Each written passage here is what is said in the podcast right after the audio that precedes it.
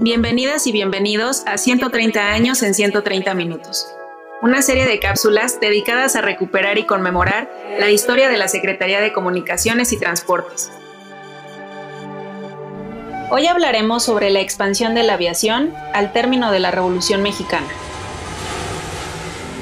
En la Revolución Mexicana, la aviación tuvo gran relevancia en la estrategia militar, facilitando la creación de infraestructura e instituciones que la consolidaron como una actividad esencial.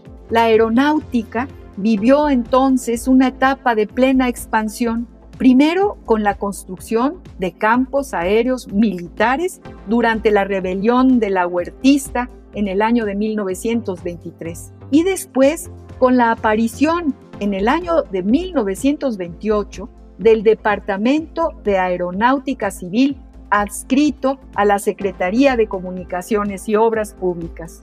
Fue a partir de ese momento que la SCOP se responsabilizó de la promoción, regulación y supervisión de la aeronáutica civil, encargándose del transporte del correo, el de pasajeros y la construcción de nuevas pistas.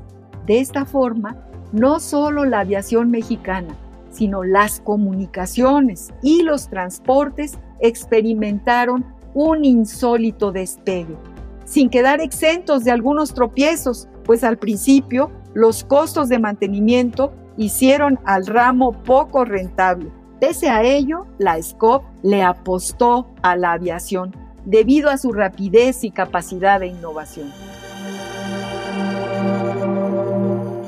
Entérate de esto y más en El Mirador y consulta el tiempo y su memoria para tomar el pulso de 130 años de historia de la Secretaría de Comunicaciones y Transportes en el micrositio elmirador.sct.gov.mx.